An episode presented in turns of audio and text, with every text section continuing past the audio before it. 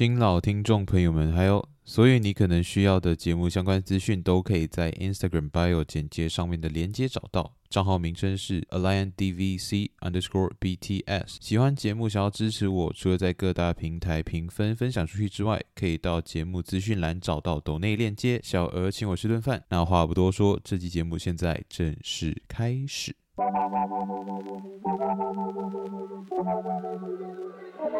EP 三十七。蓝蛇第九集 Part Two，刚好我我还没吃晚餐。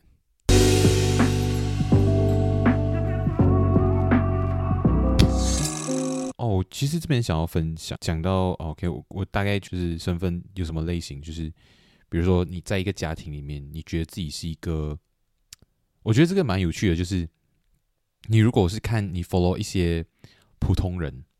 这些普通人他们会有。在 bio 上面就可以看到很明显的身份认同，他们到底认同什么？一般人的话，他们就会讲自己是什么，嗯，entrepreneur 或者是什么，就是企业家，investor、musician、financial advisor，他们会写很多自己的职业啊，然后就是会想要，就是他们会让这些标签贴贴给他们自己，让他们就是自我感觉良好多一点，这样子嘛。对，这蛮正常的。其实我没有讲这件事情很奇怪，或者是很不好，但是就是很有趣，我就讲一下。反而是那些大咖，来、like、什么国家总统啊，或者是啊、呃、领袖啊之类的，他们如果有在经营社交媒体的话，比如说什么 Joe Biden、什么 Barack Obama 这一类型的人，你会看到他们的 bio 上面写的是什么？哦。爸爸，I'm a father of 什么 of how many children 啊，或者是一个 husband，就是他们反而会把家庭的身份认同更多的去告诉民众。嗯，这个其实还蛮有趣的，因为他们在很多人的面前上面是他们是一个国家领袖，所以他们的国籍身份认同、社会身份认同是不需要太多的去表达的，因为他们很大的时候，他们出现的时候都给人那个感觉。所以他们反而是想要来，可能让自己的形象变得没有那么遥远的时候，他们反而会去想要 focus on 那些比较日常的身份，就是比如说丈夫、妻子、父母，或者是兄弟之类的，或者是老师之类他们就会想要让大家感觉到他们也有这些身份。对，所以我觉得很多时候就是。这样子讲，就是像一个家庭里面啦，就是像可能爸爸会告诉，就是哥哥告诉姐姐，就是你要照顾好，就是所谓的弟照顾好弟弟妹妹，照顾好他们，对吗？嗯哼。但很多时候啊，就是你自己是要听别人，就是告诉你啊，你是弟弟，你是妹妹，所以你要照顾他们，还是所谓的就是你自己要觉得就是哦，我是他们的哥哥，我是他们的姐姐，嗯、所以呃，我要就是要照顾他们这样子。很多时候就是这身份认同，就是你要认同你自己是一个哥哥，比起人家告诉你你是哥哥，你去照顾弟弟，对，对，同样的就是这个东西啊，你你放在讲的小的同同样也是哥哥要让你，你懂吗？父母有时候会这样讲，哥哥他们每次会让着你，你没事啊这样子，但是很多时候就是你要认同，就是这个当然这个对年纪小可能比较比较难理解，但是同样的，当他们发觉到就是我们身为弟弟啊。我们可能也要，就是很多情况下，我们可能也要反过来保护哥哥姐姐之类的东西。所以我觉得这个过程呢，就像是一个身份认同这样子。比起人家告诉你你是什么，就是人就像总统，呃，你是总统了，这个东西基本上人家就是这是职位也好，这是人家认你是总统也好，很多时候他们会更想就是表示就是哦，我是一个父亲，对于家庭，你懂吗？他们认同自己，他们最认同自己的就是一个。基本的那个责任，你懂吗？他们这个在外国啊，就是一些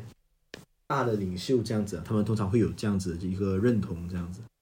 嗯嗯嗯，就是自己自发性的，就是认同自己是一个好的丈夫，我是一个好的爸爸，这样子。嗯，我觉得他们在这一方面啊，他们这个身份认同就是很正确，就他们知道他们的的认同是自己的身份是什么，然后他们很愿意就是表达出来自己的这个。像立场这样子，对，因为我觉得其实来可能亚洲圈吧，会相对不去强调这么多，或者是说他们对于这一个部分的思考没有做的这么全，会很常拿来当工具去使用。像比如说，你看，像比如说爸爸妈妈在教孩子的时候，想要教一个兄长或者是姐姐去礼让孩礼让下，就是比较年纪比较小的孩子的时候，他就会利用这些身份去让他试着让他的孩子去灌输他的孩子，让他学会担当，学会成为一个熊掌。可是其实这些东西是需要从那个人的内在开始去。去开去去认同，才能够有办法去做到。对对，嗯哼，我觉得其实有一个蛮神奇。OK，我们讲到，我们刚才有讲到，就是亚洲的话啦，其实有一个部分，我觉得最近感受到蛮多的，因为我最近有看了一个电影，呃，之后有机会跟大家分享，就是，嗯，是西安推荐给我，然后它它的背景是设定在中东那个区域，所以那边的区域就是。嗯，伊斯兰教徒就是穆斯林比较多嘛。我发现到了，他们真的有一个属于自己的一个世界，他们有属于自己的一个身份认同。就是之前我在去槟城的时候去游玩，然后我跟一个槟城的司机聊天，然后就讲到马来人和华人之间最大的差异是什么？他就讲，哎，华人最大的优点就是华人不会团结。我就来啊，这是优点吗？就是我听到我就觉得有点懵。可是他其实想要表达是另外一边，就是在讲马来人很容易团结这件事情。他讲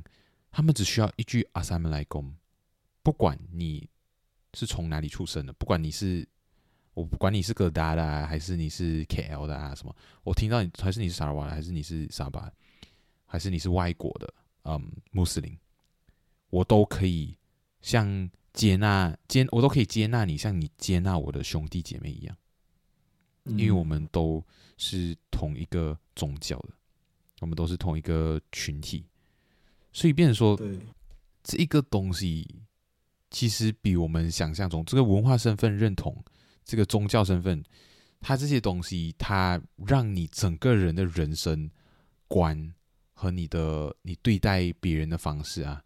都会有很大的不同。其实，我们我觉得大家对日本的印象会觉得，来日本应该是蛮东亚文化的，就是蛮儒家思想受到比较多，然后比较多佛教啊，可能有一些嗯神，就是道教，或者是还有一些基督教之类的，可能觉得穆斯林会少一点。可是其实我不敢说当地人啊，但是日本的穆斯林是不少的，像比如说在我学校里面。很多很多孟加拉人哦，他们都是穆斯林。嗯，这样子。对，然后他们我，对，而且然后我又发现到很神奇的一件事情，就是日本是一个很喜欢吃猪肉的地方，就是不管是拉面啊、豚骨拉面啊，什么，就是各种各样的东西，能够不哈拉，它就不哈拉。可是这件事情居然没有办法阻止。就是，或者说是不鼓励，嗯，这些穆斯林教徒、穆斯林来这里来来来来长居吗？来待久？然后我就很好奇，因为他们都不常在外面吃，然后我就有问过我的同班同学，我就问他：“哎，你们外面都不能吃，你们怎么办呢？”他们就讲，他们有就是有特定的店，就就他会去特地去找他国家的。那种餐厅，然后他们就会变成很像常去那个地方啊，或者是其实我也有这样啊，因为我吃素嘛，所以我也是会特地去找那些我可以吃的店家，然后就长期去那边光顾这样。然后他们也会自己弄，或者是他们有一个社群，因为他们每个礼拜五都会要念经啊，什么讲，他们都会穿得很跟平时很不一样来学校之类的，就你会发现到他们活在自己的世界里面。然后他们完全不受到环境的影响，我觉得这件事情还蛮神奇的啊！这也是后台的，我补充一下，就虽然说我是吃素，然后在日本其实对素食者也不是很友好，可是我发现到说那个社群的规模和凝聚力真的是不一样，不是一个层级的。就他们穆斯林的凝聚力和向心力真的很强。像我，就算我吃素，然后我就算认识了别人吃素也好，我们也不会有那个凝聚力。哦，不对，实际上，如果要以我自己的嗯个人经验来讲的话，我甚至没有认识到任何一个吃素的人，就除了我以外，即便我可能会去素食店吃，偶尔这样，但是我也没有在那里认识到其他人这样子。对，就是可能穆斯林的话，就是一句阿萨拉姆莱库姆，他们就已经非常团结了。你不像我们啊，嗯、就是我们其实我们这一批算什么呢？就是我们会分、欸，我们算什么呢？他们他们他们是这样。当然，你看我们其实我们也是讲，哎、欸，你看他是黑人哎，哎他是白人，嗯、就是昂摩郎嘛，他是黑人啊、他是哎他是 Christian 啊，哎他是 Buddha 之类的。其实当我们当其实我们在这样子讲的时候呢，其实我们已经在分裂了，你懂吗？嗯、我们就很喜欢去讲，哎他是什么什么，你懂吗？对。但如果你跟他们讲，就是哎他们 Let's say 啦，我讲大一点，就是哎我们其实都是马来西亚人呢，你懂吗？嗯、我们不要去分，其实我们就是在。让他们更团结一点。很多情况下，我们已经在分裂这个认同感。马来西亚里面的人每次就是会这样子讲。就我们当我们的评论就是一个没有以一个很大体的这个主观去出发去讲我们的时候，嗯，我们就已经是在分裂我们全部人的这个身份认同。这个时候，如果是啊，就也是讲就是我们都是，let's say 呃。都是马来西亚人，这都是华人，我们就可以团结华人，我们甚至可以团结就是马来西亚人这样子？嗯，因为其实我觉得这件事情还蛮妙的，就是我们很多时候政策，马来西亚政策啊什么什么，其实在围绕的都会是土族和非土族、穆斯林和非穆斯林，所以其实反而听起来就是穆斯林群体他们非常的团结。然后这个是已经是既定事实了嘛？如果看选票的话，城市地带的一些马来人可能会投一些比较开明的票，因为他们接触到比较多非穆斯林嘛。非穆斯林在投票的时候会比较团结一点点啊，但是其实在私底下生活的时候，真的还蛮分散的。就我们真的会很有自己的文化特色，我们真的没有在跟那些应该是我们的所谓的。战友，我不确定是不是战友，或者是票友，就是你们投同一个政党的那种。那时候，其实我们也没有真的和对方的生活变得很类似，或者是怎样，就是我们找不到一个共同点，除了马来西亚人这件事情。嗯，对。所以变成我们这种在这种情况下，我们必须要善用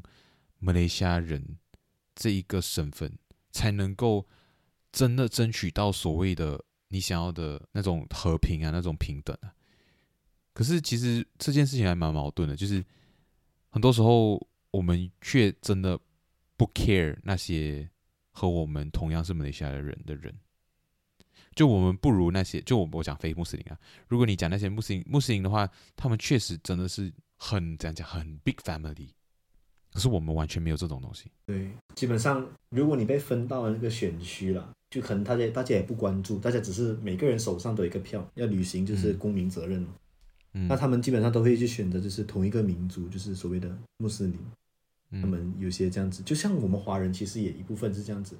讲是讲团结，也不团结。同时啊，我们当我们不知道不知道的时候，我们就会投就是所谓的就是大家身份认同是一样的，我是华人，他是华人，我我也不认识他，那我也不认识他的。他的另外一个人，你懂那种意思吗？嗯，如果他两个都是华人的话，他们就会想哪一个就是所谓的身份认同，就是我是反对党派的，还是我是呃这个政党派的，然后我就选择投那个人。虽然我都不知道他们两个是谁，我都不知道他们两个到底谁比较有能力，但我不知不知所谓的时候，我就会投就是身份认同大家比较相近的一个这样子，跟我比较近的，跟我感觉上立场比较近，就算我就是完全不看能力，可能就是。很多时候是呀，会会产生这样子的问题啊，或者是我们只看政党，嗯、我们不看人，也是有。嗯，对，这个所以身份，所以身份认同这个问题，在这种情况下就显得特别重要。比如说，我们先不要讲就是投票，人跟人之间，假如讲两个人，其实人的灵魂啊，在在很靠在很相像的时候啊，其实是应该是很投得来的，懂那种意思吗？所以，嗯，当有时候就是新认识的人啊，可能就是因为身份认同不同啊。人导致啊，两个人可能就是交际不多，但其实两个人的灵魂应该是很契合才对的。大家都喜欢玩一样的东西，都喜欢一样运动，结果就是因为可能身份认同不同，大家永远都像打篮球，身份认同不同，永远都是我在这一个场，他永远在那一个场。虽然他们两个都是很相像的两个人之类的，这是一个例子了。嗯、就是身份认同在这种第一印象的情况下就显得特别重要了。这种在不知情的情况下就非常重要。嗯，对，当两个人是初次见面的时候，都还不互相理解的时候，嗯、要好好的敞开，或者是好好的自我表达，把自己的标签秀给对方看的时候，对你这整个人和他的，就对你们两个人之间的关系起到蛮大的作用的。嗯，对。因为我其实想到的是来在英国读哲学的时候，然后每个星期都会有好几场研讨会，然后他们在聊聊的时候，我其实想要表达一个观点的时候，我会很用力的去想，因为我发现到就是，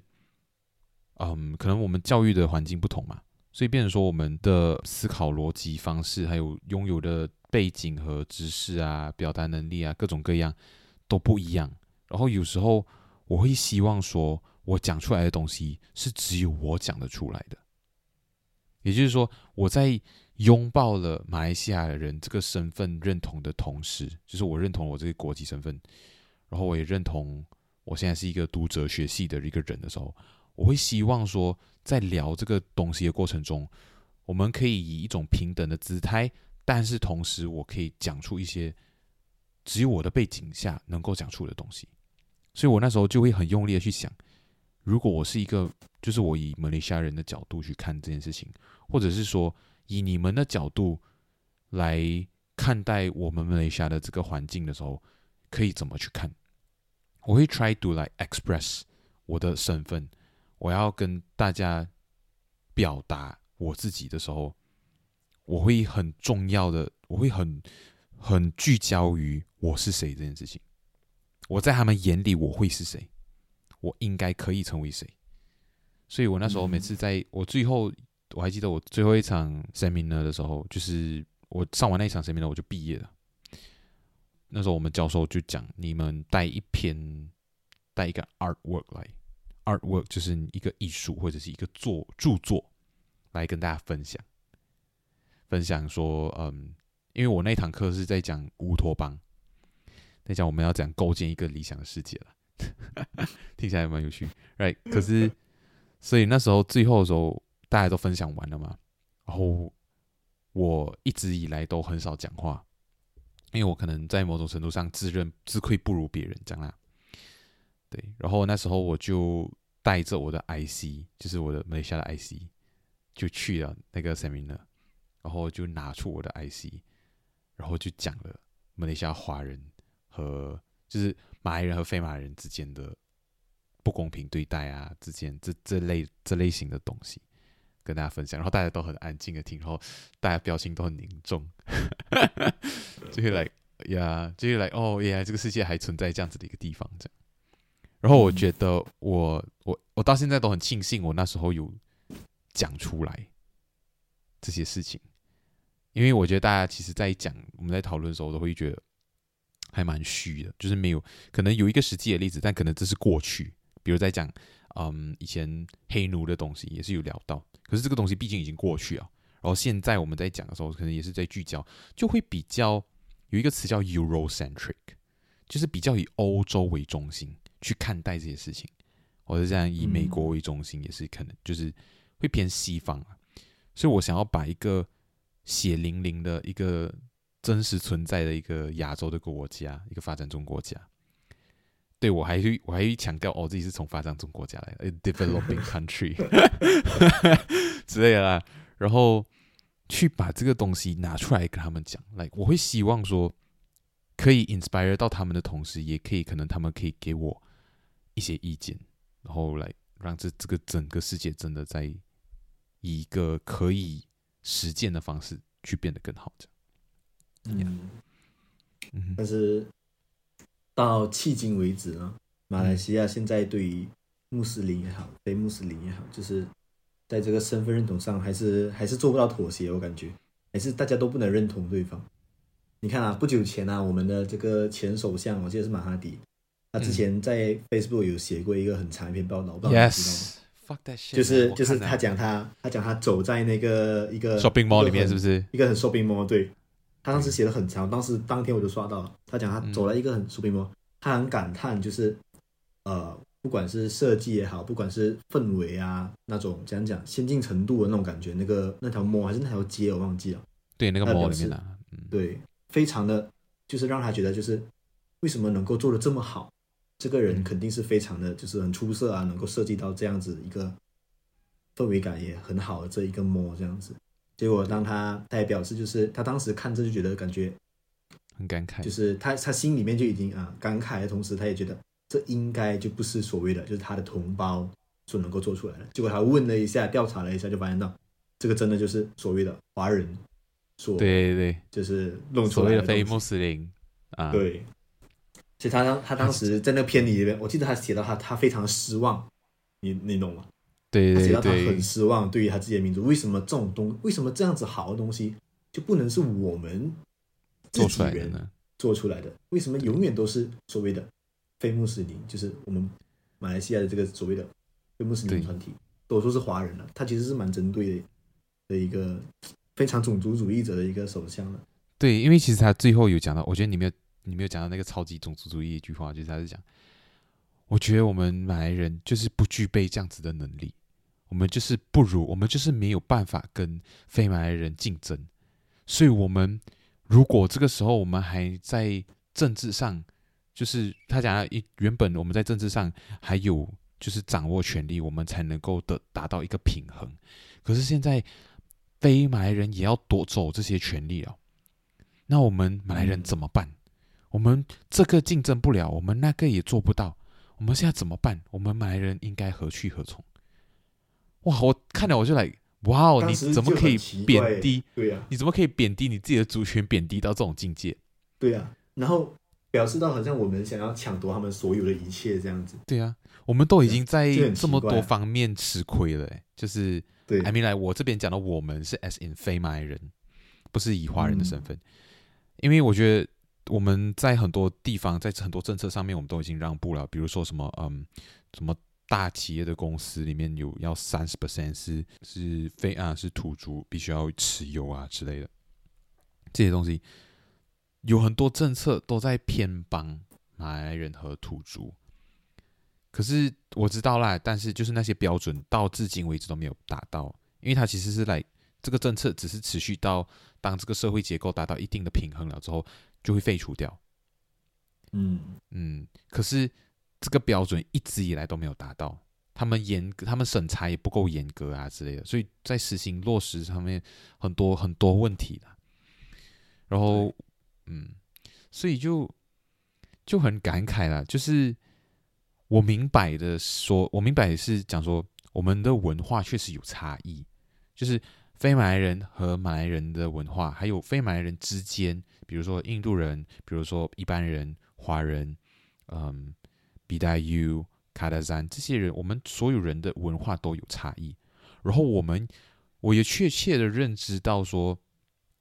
你如果要在经济上取得一定的优势，你必须要对金钱观这方面比较有知觉，或比较有，嗯，比较敏感一点。然后你会必须要。接触到像我们，我觉得我们华人教育、华人文化里面的一个教育就是什么勤于勤于工荒于嬉哈，就是你必须要努力的去工作，然后少花时间在游娱乐上面，which is kind of wrong。就是你如果放在现在的现在的时代，就是其实我们劳逸结合是非常重要的。可是因为华人说到底就是文化比较卷一点。就是我们就是爱卷，我们就是不允许人家摆烂。可是其实你想摆烂到底有没有错？其实我觉得一点错都没有，因为那是一种生活方式。你如果你就是喜欢，就你不想要嗯读很多书或者是什么之类的，你不想要出国啊什么，你不想要出去外面看世界，这些其实都不是错。你想要就是嗯有一点闲钱，就比如说我拿最低工资，然后我每天。我每每个月都把那个钱花完，然后我没有储蓄，或者我只储蓄一点点。然后因为政府的政策啊，什么都还蛮保障我的，所以我也不用去担心这些这些部分的话啦。那其实这种生活方式其实一点错都没有。可是你就不能去责怪说，哦，我这个族群跟我一样的族群，跟我有一样文化背景的人，他们没有办法在经济上取得优势，然后这就是什么？这就是呃我们自己先天的劣势。这不是啊，这是因为我们生活哲学不同啊，对吧？你你你喜欢卷，和你擅长卷，和你选择不卷，和你和你能不能卷是两回事嘛。可是马哈迪的言辞就是觉得我们华我们马来人就是卷不了，卷不起来，他就是有一种没办法。自我诋毁的感觉。觉得我就觉得这个文化优势是肯定有的，可是肯定没有大到这样子，嗯、对吗？因为如果你真的大到这样子的话，不会有穷的华人，可是实际上存在啊，对啊，比如说我没有，哎，没有了没有了，哎呀，那那可能真没有啊，爱开玩笑，没有了，对啊，所以这个这个问题就间接表明，就是马来西亚对于这种身份认同啊，说实话，我们华人就是非非马来人。永远是到现在为止啊，都是没有得到这种身份认同的。他们都现在都认为我们就是所谓的像是一个外来者，对，像是一个外来者，然后跟他们这种本地的人在开始抢，抢啊，跟他们 fight 啊，对，我们是本搭档，我们在 fight，我们在抢抢他们的这种这种资源、这种机会，对他们的资资源这样子。但是你看啊，我们政府讲真，我们政府的体系啊，一直都是在。马来人居多的情况下，对吧？对，因为他们就是觉得这才是保持平衡的唯一方式。对，我觉得很可惜。然后现在最近也在搞越来越这种种族主义这样子。说实话，当时竞争保守，马来西亚，当时马来西亚就是所谓的那个亚洲亚洲四小虎是吗？马来西亚当时是有马来西亚，我记得有韩国，还有谁？亚洲四小虎是啊，还有我记得印度以前好像也是有，还是？才真的旧了，台湾好像以前也在里面，嗯，就是基本上啊，好像有台湾，对，对，他们都发展起来了，就剩只有剩我们，我们还是一只猫哎。说实话，我我讲是猫真的不为过了。我们嗯，说说到底就只有吉隆坡发展的比较像样一点，剩下的基本上就像，唉，你你问这边外国人，大家都知道马来西亚的，都只知道吉隆坡，嗯，你懂吗？剩下的基本上都很少知道。可能所以其实会去旅游的话，可能会去一下仙本那，或者是去一下神山，不然就去一下槟城这样。对，那基本上记不住的，他们只知道马来西亚的一个地方，他们也记不住了。到时候你问起他们名字，他们可能都想不起来，只想要去吉隆坡。所以就是我们这边的这种种族主义啊，搞得非常严重。嗯，说实话是导致我们的发展停滞的一个很大的一个问题。很大原因。哪一天哪一天，嗯，哪一天能够认同，大家团结一点，可能说实话，可能真的会比较好一点。这也是我觉得，这也是为什么我们倾向沙拉瓦根多过 Malaysian。对，对，因为我们 peace 太多了。对我们，我们基本上很少会有那种，就是很分裂性的那种思想啊、发言之类的。对对对，有的话就被赶出去了。嗯，大家嗯，咖啡店多的都知道了，一个主神啊，不知道你知道吗？基本上。里面里面坐满的都是什么？华人啊，印度人、马来人，全部都一起坐啊。印度人会少一点，因为全沙拉瓦的印度人很很很少不是？对呀，我暑哎，我暑假有去一趟那那里，还是一样哎，很多那种，因为那边靠近师训学院嘛，很多那种在师训这那种马来人呢，跟华人都是坐在一起的，因为他们的店生意很好，基本上是这样子，就是老板娘用监控看哪里的桌子有空位。就马上填人进去，所以基本上你的座位上啊，就是，除非你刚好就是你跟你朋友一群去，然后刚好有位置让你们坐到同一桌，不然基本上如果你是一个人去的话，你就是被安排到哪里有空位坐哪里。当时一个人去啊，我就是被排到就是跟有马来人一起坐的，大家都很和睦啊。我看他穿帽我就知道他应该是师训学院的，因为那边真的靠近那种师训学院嘛。嗯，所以这种气氛啊，基本上马来。就在沙沙拉沙拉越比较会有，对沙巴可能也有啦，但是沙巴可能少一点。对我们那边真的是 peace 到 as peace as fuck。但是但是你你去一趟西马，你就看得出，就是你看得到华人了，就很少看到马来人。对，你看得到马来人，就看不到什么华人。对，他们就是那个区隔得很开，对对对，区隔的很开，那大家就像是像井水不犯河水这样，我去我的，你去你的。嗯，可能在沙拉就不会。嗯，呀，可是我觉得这个可能也是跟我们人少也是有点关系。对，嗯、我们整个沙拉越其实也对人真的不够多，没有到三百万。呀，是吧？呀，这很可惜，但也算是好事，也不完全是一件坏事的。呀，就是人少的话，就是非就比较少嘛。嗯，对，现在人口不够多，也算是留了一片净土，对吧？呀，我认同，我认同，净土不为过，说净土不为过，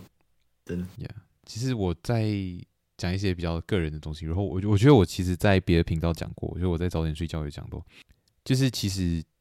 我在寻求马来西亚人这个身份认同的时候。我觉得其实大家在聊国籍认同的时候，蛮容易聊到的东西，其实不是第一个，不是政治，而是食物。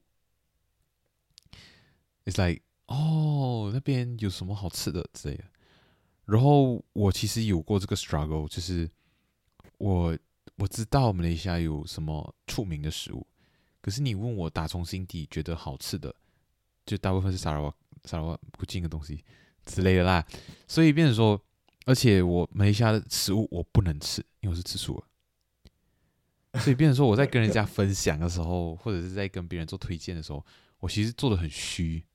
所以变成说我没有办法真的和别人，尤其是其他的 Malaysian 做真正的交流，所以我有时候会觉得自己和自己的国籍和自己的住的地方有一种疏离感，这种事情甚至小到啦，I mean，或者说严重到它可以到我的。家庭里面，我也是觉得，因为我家庭就是只有我在吃素，我其他人都是吃荤的，所以我会有一种没有办法有这种归属感的感觉，就好像我自己是只有我自己在跟着我这个群体，除非我去到一个吃素的地方，诶，吃素素食者很多的地方，我才会比较有这种啊、哦，我觉得在这边生活也挺好的，因为因为吃很重要嘛，民以食为天嘛。哦想到现在我到饿了，我还没吃晚餐。呀，yeah, 然后对，所以我其实有过很大很长的一个 struggle，就是 like 啊、我找不到我真正属于我的一个地方，这样有时候啊，有蛮常会有这种感觉。可是呀，但是长大了之后，这种感觉有慢慢的变好了。嗯，我觉得其实对啊，这一部分肯定是有一点。就是被你本身吃素嘛，说实话，我朋友里面吃素的啊，你看我现在想起来啊，真的好像我也想不起来有哪一个，基本上也就是，可能现在跟你在这里，所以我也只能想到是你一个而已啊，你懂吗？但是其实也还好了，关于到这一点的东西，其实我们那边吃素的人也不少啊，就古今的话呢，嗯，也蛮多店的，然后像什么沙拉拉沙也是有素的，很好吃的，我也是吃过。对，来，老实讲，我真的。我我我很抱歉，但是身为沙拉瓦根，我是今年人生中第一次吃到沙拉啊，吃到拉萨，第一次吃过，第一次找到素的拉萨是吧？早其实很早就知道有素的拉萨，但是第一次吃是今年。哎，感觉怎么样？好吃啊，好吃，好吃，好吃，好吃，是好吃。嗯，真的讲到这个拉萨啊，对，我跟你讲，就我跟我朋友昨天跟中国本地的朋友才讲到这个。哦，我有看到你煮，我看到你的 story。对，所以当时他们也是有就问我，他们当时就果然就像你讲的，他们就问你，就是哎，马来西亚有什么好吃的食物？我当时做滴做那种滴滴啊都好，他们的师傅都会问我们，就是食物也好，就是嗯，谈的谈起来过后，大家都会问你这种食物的问题，嗯，所以当时我也像这样子，我想过就是很多，因为我本身也可以吃荤嘛，所以可能可能食物里面选项比较多一点，但是想过好几个，但是后来我还是觉得讲就是沙拉拉沙。嗯，你懂吗？到最后还是讲沙拉拉沙，哇哦！因为我我还我还跟他们讲，就是沙拉拉沙算是马来西亚最好吃的食物了吧。西马人听到震怒，因为他们没有吃过啊，所以他们才会震怒。对啦，我我我觉得我觉得他们没有没有反驳的余地啦，说实话。这么离谱？对对对，我就跟他们讲，他们他们他们就问我，那表示是怎样子的东西？拉萨他们。中国人肯定没听过嘛，后来我就跟他们讲，嗯、然后他们当时有艾我 WeChat，我当时在中国这里煮了一次拉萨，我也是有发那个朋友圈，其实他们其实当时也是有看到，他们就讲哦这样子的东西，然后他们叫我改天煮给他们吃啊，口头上大概是先拒绝先啦，因为我只剩一包的那个那个材料，哦、我要是做掉过后哦，那我就没有得吃的。哦。哎、欸，我我跟他们讲这个东西，我有素的辣沙料。啊我我等下弄喽，我等下弄点 小月哦。哎、欸，等一下，等一下，你有米粉吗？我没有米粉哦。哎、欸，没有米粉，没有米粉就是假的。哎，就好像弄弄辣沙面，就是用他们的那个炒面来弄一下啊，这个可是很好吃。欸、辣辣沙面就就很就比较偏呃西马一点哦。等下，这个这个沙拉瓦根不够不够不够沙拉瓦。不够全啊！不够全，不够全，GG。Oh my god！呀、yeah.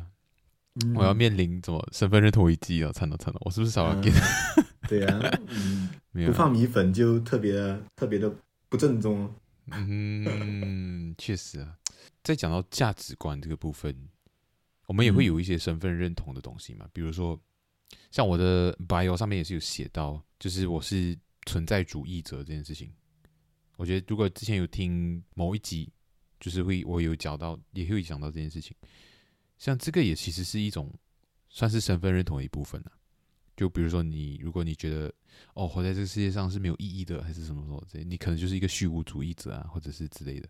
或者你觉得、嗯、之类啊，就是这种人生观和你的价值观，或者是说你觉得哦人性本善啊，还是这样，这其实。你的价值观也是可以成为你身份认同的一部分，它不一定是，但它可以是，或者是说反过来，你的身份认同会影响你的价值观。嗯，肯定。比如说，有些人在网上就是会，他们会贴上自己像这种，他们会认同很多情况下，你也知道，就所谓的那个叫纳粹啊啊，这个认同可能这个认同肯定是错的嘛，但是很多时候人家就会贴这个标签，就是玩一下他们的梗啊。发给人这样子啊，就是好像是好像好像你在认同他们这样子，但其实好像你在，但其实那些人在真正认同啊，可能就是只是他们的就是所谓的，他虽然做的东西是恶嘛，但是他他有自己的信念，你懂那种意思吗？明白，就是所有反派在自己的故事中都是好人。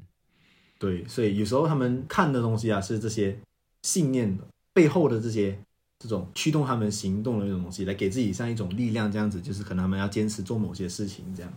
嗯，但我我觉得这个纳粹例子好像有一点点的差，但是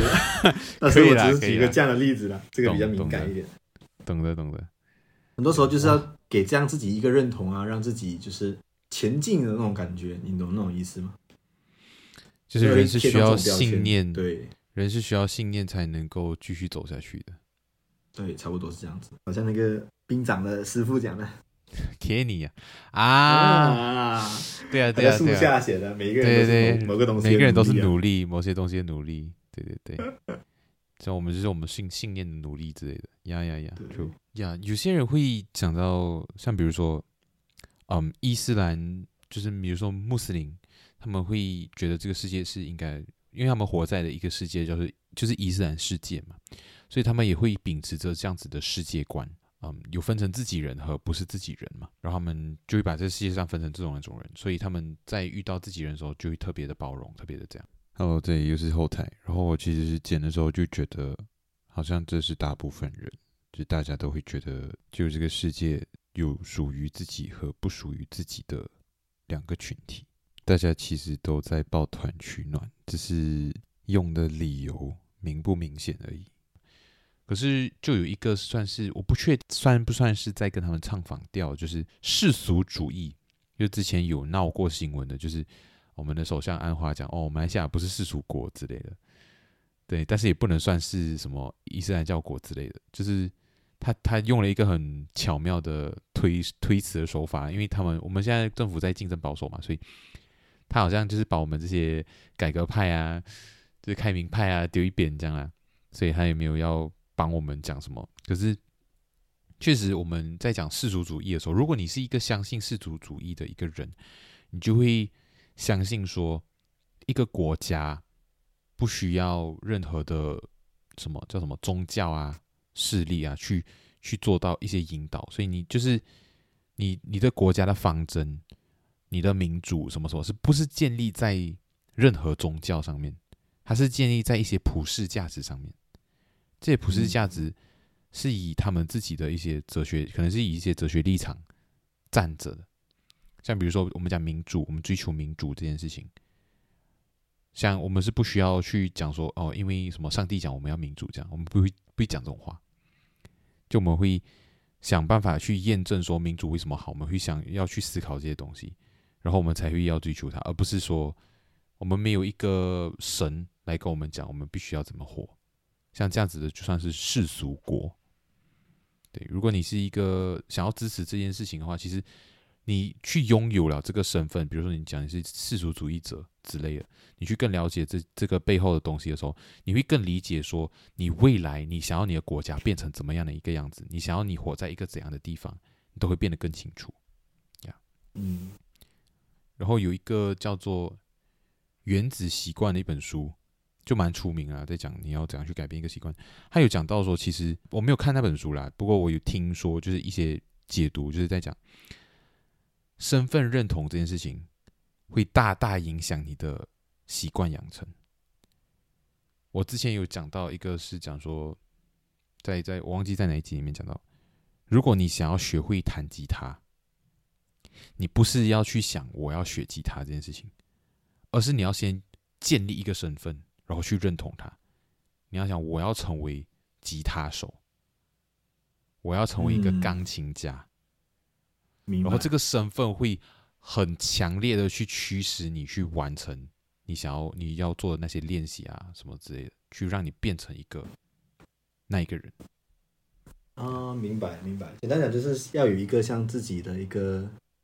模范这样子，就可能、嗯、你要建立出一个形象、设想身份，对对，明白明白。嗯，这样讲就好像你像有一个你预想中你的样子，然后去推回去，就是你想要成为这个的人，所以你在这个路上才去开始努力这样子。对，嗯，明白。因为我觉得人其实对于这种具现化的形象是比较没有什么抗拒力的，他反而我们反而是对那些一件一件的事情比较会抗拒，比较会拖延。身为一个拖延者来讲啊，我这是蛮蛮深刻的。就你想要是一个爱干净，你想要成为一个爱干净的人，和你喜欢收拾是两回事。对啊，对对对，嗯，我可以只收我房间，客厅我不收的，客厅是公共的，你们加油。我可是我房间，我必须整理好。对对对对，类似这样子的概念呢，呀，嗯，就是我这边其实有写到一个身份资本，就是。Identity capital，对，我今天早上之前就有看过这个词汇啦，然后今天早上再稍微去看那个原本的 TED Talk，他是一个心理学家叫 Meg Jay，就是 M E G J A Y 的一个人，然后他的标题，他的 TED Talk 的标题是 Why Thirty is not the new twenty，就是为什么三十岁不是新的二十岁。然后这个 TED Talk 其实是十年前，也就是二零一三年的时候发表的。然后它其实里面讲到的重点就是，我们会应该是说比较偏方比较多西方人，因为他是洋人嘛，所以他他在美国，然后那那边的环境就是这样子，很多二十几岁的人的年轻人会挥霍自己的青春，他们会和不正确的人在一起，他们会做着他们不喜欢做的事情，或者是。他们没有想清楚就在做的事情，然后他们会觉得说，反正我挥霍完这十年，我我到三十岁，我还可以重新开始我人生。嗯，所以可是其实这个过程中，他又举了一个例子啊，他就讲，其实有一个人，嗯，就是他遇到一个，他跟一个很糟糕的男生在一起，然后他就讲啊，我没有了，我以后不会跟那个男生结婚了，就是我只是在打发时间而已。可是其实讲完这些话之后。她最后会不会嫁给这个男生不一定，可是她一定会嫁给类似这个男生的男生，就是一样不适合他，只是这是时间问题诶，因为他从二十岁开始到三十岁这一段黄金时间，其实是他去累积他自己的身份资本的一个过程。怎么说呢？就是我们人到二十二十多岁的时候，我们会开始遇到很多问题，我们会开始很思考一些，嗯。我们接下来人生该怎么过活？我们在想像一个未来的自己的时候，我们其实会把那个人当成是一个陌生人来看待。他有讲到这个，就是 empathy gap，就是同理心的代沟，就是它存在这个东西，就是我们在想象未来想要成为的这个人的时候，我们会把他当成一个完全和自己无关的人去想象。嗯，我们会有一些相信，我们一些信仰，比如说像我虽然讲跟之前讲到的东西有点类似，可是这个玩这个是在讲说，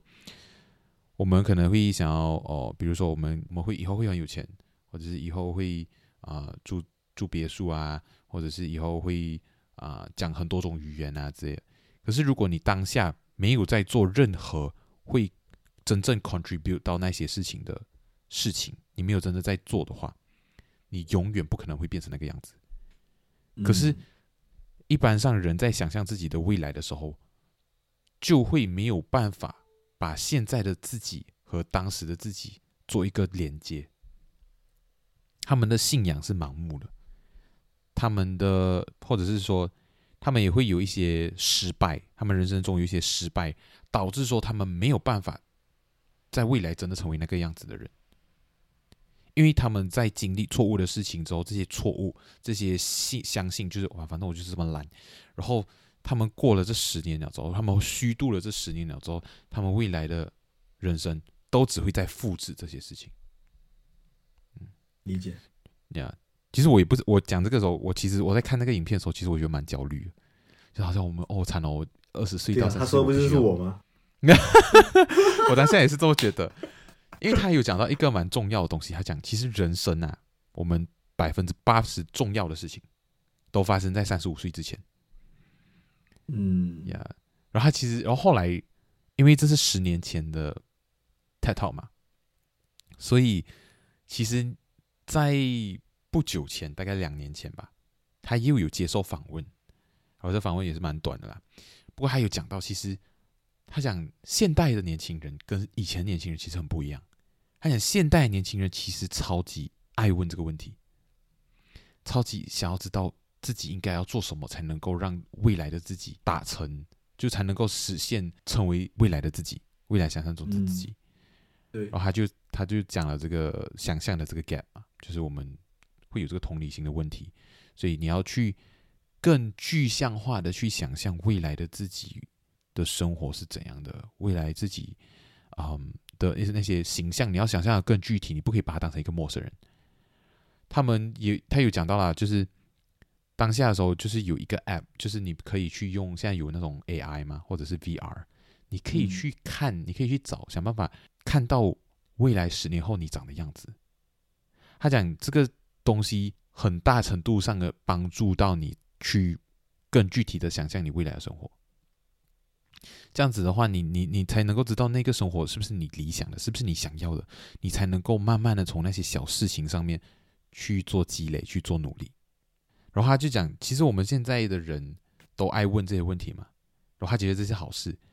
可是我们这一代人很紧张，我们想要得到最正确的答案。可是遗憾的是，他讲，There's a bad news, there's no right answers。对，这种东西没有正确答案，看你自己怎样一步一步走过来。每个人都有每个人自己正确答案嘛。对对对，对吗？可是他也是有讲啦，也是有一个好消息啦，就是 there is no wrong answers，嗯，你没有错的答案。啊，的确的确，Yeah，所以你可以，就是，Yeah，just try to。你开启怎样的人生？你开始讲个故事啊，就是看你之前怎样写的啦。对呀，啊，格丽夏，这是你开启的故事，哎，这是你开启的故事啊。Oh my god！主我不知道参与了我们的谈话。Oh my god！受不了了！天哪，我们这些二次元 傻逼，二次元傻逼都是傻逼啊！呀，好，这里是后台，我就解释一下，这是《进击的巨人》的梗啊，还没有看的话，赶快去看。刚好最近已经把结局就演完了，就是动漫已经出完了，然后大家可以去补一下，谢谢。其实我之前也是有面对二次元的那个叫什么身份危机。身份认同危机啊！我太久没有看 anime 了，怎么办？我还是二次元嘛？哦，哎，之前有稍微讲哈，嗯，这个东西啊，说起来有一点，好像有一点，我好像真太二次元了。但是我要跟你讲一个最近的事情了哈。嗯，不不然不然你知道一个作品吗？叫做《无职转生》了哈。Of course。啊，嗯，说实话，当时虽然我知道它是一个像剑与魔法的一个虚拟的二次元世界哈，但是我个人觉得像像它的主角路迪欧斯嘛，嗯。卢迪斯他的里在剧里面的这种能力啊这么多啊，他擅长他的应对方应对事情的方式啊，因为我本身就是个小说党，我在看他的小说，那小说里面处理很多事情啊，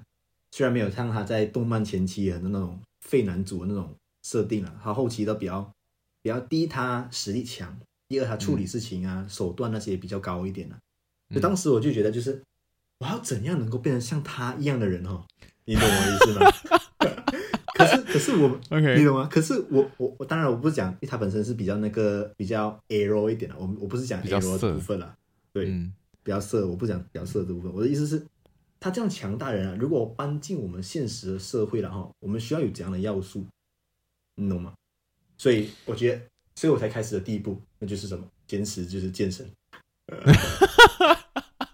首先，首先，我觉得我我要有力量上的进步先，就开健身。哎、欸，这是真的、欸，wow. 这是真的，这是真的。OK，对，OK，就我会觉得就是我要怎样能够变得像他一样，你懂吗？所以我感觉这个例子啊，很多人觉得就像搞笑的。最近你也知道，无职转身曾经引发一些话题问题，对对对，对，对一些伦理问题，他们说的为什么你要这个世界的伦理观为什么奇怪这样？对对，但是我觉得还好。真的，你会想要就是我要，怎样能够变成这样子的人？你懂我的意思吗？明白，就是我们当有一个具象化的东西之后，当然我们会参考，就是在大当然在现实的这个社会里面呢、啊，类似、嗯、我不需要像他这样会剑与魔法，但是至少我要能够有一些能力在，得开始做一些学习这样子。嗯，第一步健身。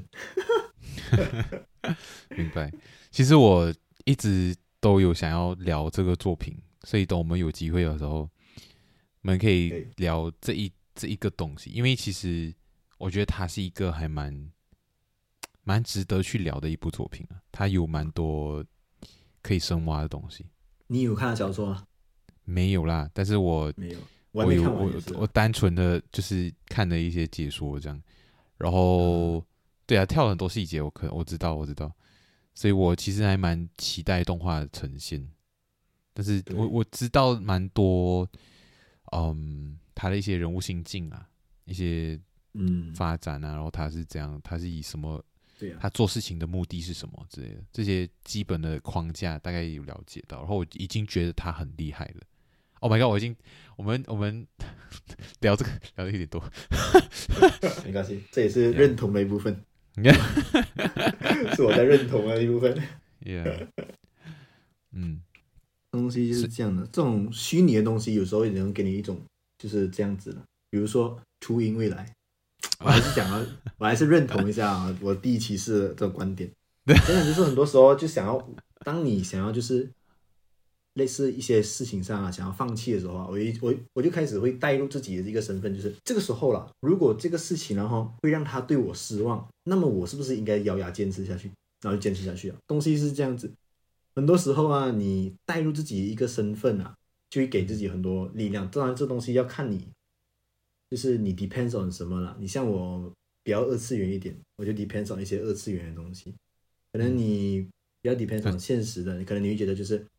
我要强大到能够保护自己的亲人啊！啊，这保护有很多意义上了，不只是力量上的保护了，有些是能力的这样子。这些有时候就是要把自己带入到一些身份，提前带入先。就你可能还是在这个比较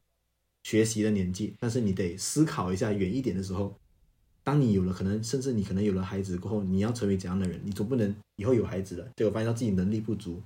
然后就可能没有能力给他更好的生活这样子。这样子的话也不行，所以你要，我可能会先带入一点，就是以后我为了我未来的孩子，我现在多学一点技能啊，多学得到多一些能力啊，这样子。嗯，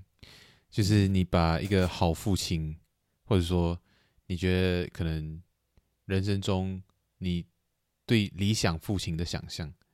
是怎样的，然后你就想要说，就是对这个这个角色离我有多远。然后我必须要做多大的努力才能够成为那一个角色？嗯，对，基本上是这样子。对，你就有了努力的理由。对，首先你要认同一下，就是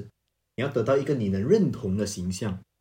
对于、嗯、就是讲对于你未来你能够认同的一个形象的一个身份，然后你才甚至是现在了，甚至是现在有时候也是，就像你讲，三十五岁之前就会既定好多数的事情，对，年轻就应该先开始就是做一些准备，这样子。对对对，就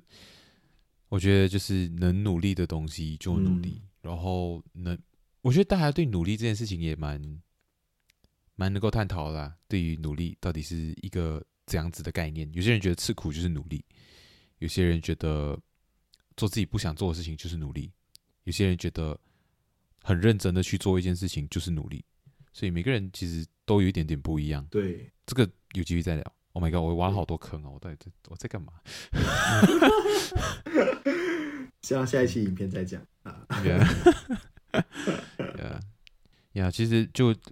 聊讲讲到最后了，就是那个 Mac Mac J 他有讲到的大概一句话，他是在讲，嗯，他不是要我们就是这个二十到三十岁的人。你不是只能在这段时间去决定你的人生，还是说这段时间是你刚开始去思考，真正去思考你的未来的时候的真正开始？如果你真的已经人生已经到了三十几岁，然后你觉得哦，惨了，我人生这辈子之后就这样了，其实也不是，而是你在三十岁到四十岁这一段时间，会比起你在二十岁到三十岁之间去思考这些事情的时候轻松很多。对我们来讲。嗯这一段时间就是二十几岁的这段期间，是思考这些问题，对我们来讲是最重要，也是最难的。他也有讲到一句话，他是讲说，他很喜欢做研究，呃，二十几岁的人，因为他觉得二十几岁的人是最好帮的。嗯，他们只要可能，他只要讲一个 TED Talk，他这个 TED Talk 就可以影响他啊、呃、一两个月、一整年，甚至是一辈子。对，嗯嗯，所以他觉得到这个年纪开始会想。对，对，听到很多一些外在的一些建议啊，就可能会人生建议啊，突然间啊，内化成自己的，对，对对对。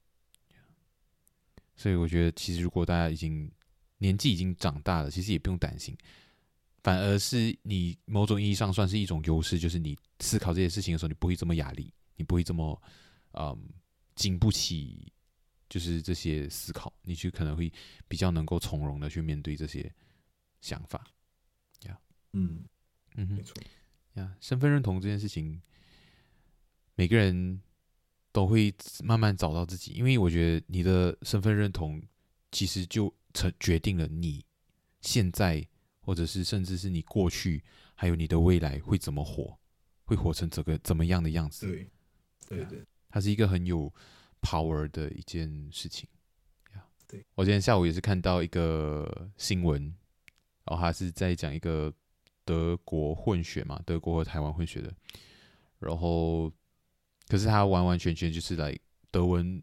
没有他的华文好，他的中文是最好的，然后就是他很流利啦，很台湾人呐，他只是长得很外国脸嘞，然后他其实从小都国中到大学吧，他可能都还蛮有那种身份认同的危机，他不知道自己到底是算台湾人吗，还是他算德国人？就是德国人又觉得他的德文很烂啊，就觉得诶，你你到底是哪里来的什么之类的。虽然讲他长了一脸德国德国人脸，然后可是他在台湾的时候，他就是因为他长得一脸德国人脸，就算他的华文听起来再像台湾人也好，还是会有一种疏离感，被霸凌这样。嗯嗯，所以都不是对，所以他就觉得哦，好像自己哪两边都不属于这样。然后那时候访问他的人就觉得哦，所以你觉得自己很特别吗？是这样，他讲没有啦，不能，我不会讲到自己不会这么自肥啦，不会这么的自满。但是他就是觉得哦，每个人都是特别的，都是独特的。其实，所以他就讲他有一次经历了一个很大的车祸，然后是有脑震荡啊，就是蛮危险的，就是脑脑出血啊之类的，所以他变得整个人很忙。然后后来他感觉到好像其实活着这件事情就已经蛮。蛮厉害的，就已经蛮重，就已经好像没有别的事情比这件事情还值得去拼，所以他就变得放的比较开，他对这件事情反而就变得比较没有这么的苦恼，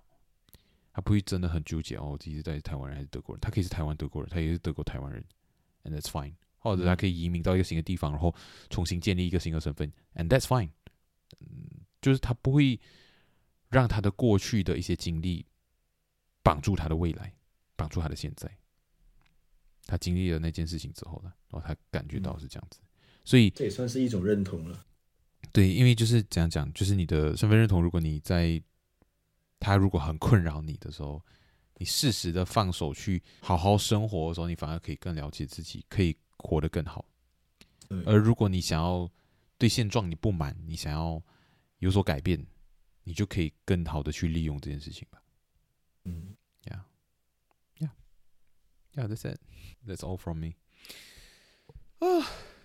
，Yeah，今天是其实是我们的呃初音未来第一骑士的处女秀，它是应该是第一次录音吧。然后，第一次，呀，希望大家就是啊，听到这边的听众，就也谢谢你。然后啊，希望我们下次还有机会再邀请他上来跟我们分享别的事情。然后呀，我们已经聊得很很迟了，聊得很晚了，我还没有吃晚餐，所以我等下去弄一下晚餐。嗯、然后呀，我们今天谢谢他，谢谢他来这里跟我们聊天，耶、yeah，谢谢。OK，好，那我们这一集节目就先到这边喽。然后有什么东西想要分享，或者是想要我们聊的话，都可以私讯在 Instagram 里面找我们。然后有什么想要问他的话，也可以先问我，然后我再帮你们来问问他，问问这个第一骑士有没有同号啊之类的，也可以互相介绍这样之类的。我是第一骑士，你们有 也是第二了。哇哦，这真的是真爱！我天，下次再见喽，加内，拜拜。